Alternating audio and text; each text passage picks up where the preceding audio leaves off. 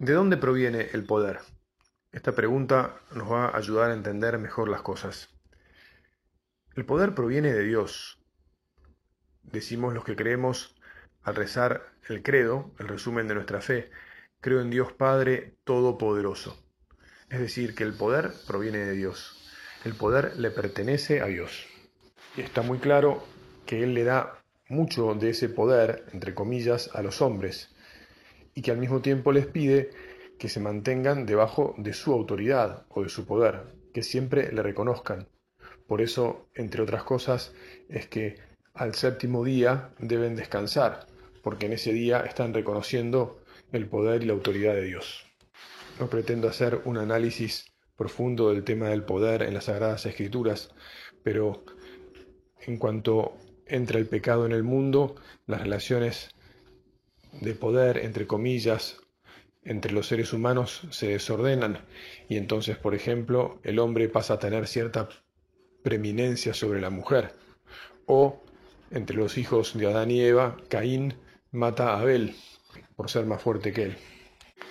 Y por saltar rápidamente al Evangelio, nos encontramos cuando Jesús está en el desierto, que el demonio lo tienta y en todas las tentaciones está de alguna manera la cuestión del poder. A pesar de ello, es verdad que los hombres, o mejor dicho, no todos los hombres, se dan cuenta naturalmente de que hay poder y sin embargo hay algunos que se dan cuenta desde el inicio que hay quien tiene poder. Es curioso, pero los chiquitos necesitan del cuidado de sus padres y hay chiquitos que desde muy pequeños desafían a sus padres. ¿Por qué se dan esas dinámicas? Y uno no sabría decirlas.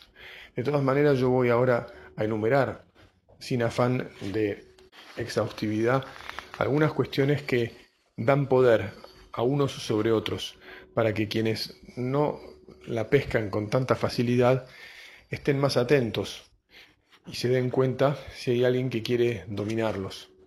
Y al mismo tiempo también para que se den cuenta si ellos mismos sin darse cuenta, entre comillas, han dominado o tratan de dominar a otros con alguna de estas realidades que dan poder. La fuerza física da poder, la inteligencia da poder, sobre todo la inteligencia relacional, por la que uno descubre cómo se dan las relaciones interpersonales. El miedo y la capacidad de provocarlo da poder el conocimiento, la sagacidad para descubrir las debilidades y las necesidades de los demás, el control de la comunicación o de la información, la funcionalidad, es decir, la obediencia ciega a un poderoso que me favorecerá o protegerá por ese servicio entre comillas, también me da poder. El tener cualquier cosa que los demás deseen o necesiten, en otras palabras, la dependencia, real o generada, da poder.